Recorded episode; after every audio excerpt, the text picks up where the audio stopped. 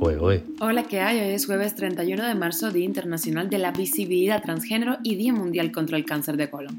Esas son las cinco noticias que te traemos y una más que te contamos aquí, en Cuba Diario. Esto es Cuba a Diario, el podcast de Diario de Cuba con las últimas noticias para los que se van conectando.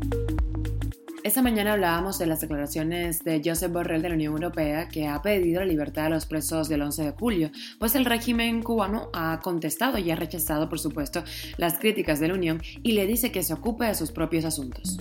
Diplomáticos europeos se han reunido con familiares de los presos del 11 de julio en La Habana. El gobierno chino ha donado a su aliado cubano 5.000 toneladas de arroz. El régimen cubano ha pedido seis años de prisión para el periodista independiente Lázaro Yuri Valle Roca. Y te contamos la última hora de la invasión de Rusia y Ucrania. Los soldados rusos tienen la moral baja y se niegan a cumplir órdenes según la inteligencia británica. Esto es Cuba Diario, el podcast noticioso de Diario de Cuba.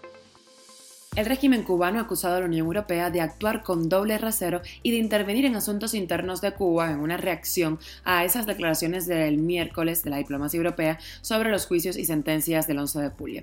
Rechazamos enérgicamente la declaración sobre Cuba del alto representante de la Unión Europea, Josep Borrell. Solo nuestros tribunales y no ninguna autoridad europea están facultados para emitir sentencias en apego estricto al debido proceso. Así lo escribió en Twitter Bruno Rodríguez Parrilla, ministro de Relaciones Exteriores. También dijo que la Unión debería ocuparse de la represión que se produce en sus Estados miembros y de menores detenidos en sus cárceles. Un grupo de familiares de cubanos encarcelados por participar en las protestas del 11 de julio se reunieron con diplomáticos europeos en la sede de la Embajada de Holanda. Así lo informó en un tuit el embajador de Países Bajos en La Habana, quien también afirmó que Europa está muy preocupada por las sentencias del 11 de julio. Y más ruido, porque la opositora Rosa María Payá pidió a parlamentarios británicos que condenen la ilegitimidad del régimen cubano y exijan la libertad de los más de mil presos políticos que hay en la isla. Así lo informó Radio Televisión Cuba a diario. Y más donaciones para Cuba, que recibió este fin de semana un cargamento de 5.000 toneladas de arroz donados por el gobierno de China, así lo reportó la agencia EFE. El envío del cereal se suma a las 300 toneladas que una empresa china entregó al gobierno cubano en febrero. En esa ocasión, el donativo estaba valorado por encima de los 200.000 dólares. El envío llega en un momento difícil, porque de las 700.000 toneladas necesarias para abastecer a la población cubana, el gobierno tendrá que importar más de 500.000 debido a la menguante producción nacional. Y la Fiscalía General pidió seis años de cárcel para el periodista independiente cubano Lázaro Yuri Valle Roca, quien está acusado de resistencia y propaganda enemiga, así lo dijo su esposa a Radio Televisión Martí.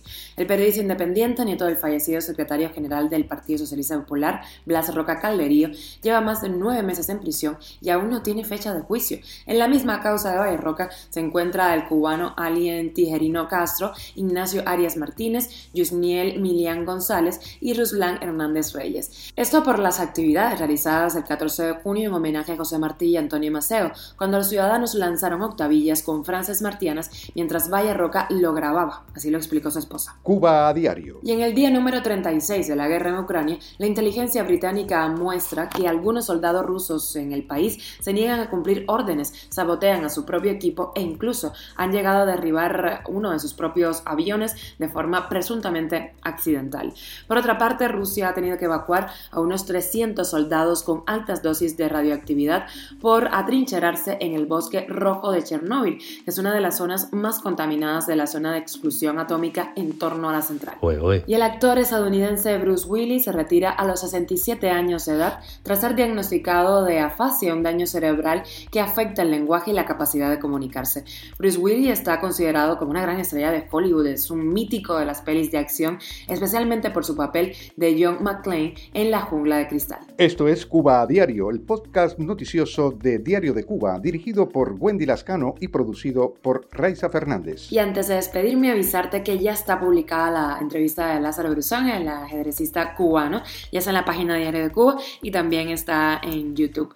Recuerda que estamos contigo de lunes a viernes, aquí te acompañamos. Nos puedes encontrar en Telegram, Spotify, SoundCloud, Apple Podcast y Google Podcast, donde también puedes escuchar otros programas poderosos de De Cuba y síguenos en nuestras redes sociales. Que tengas un gran jueves.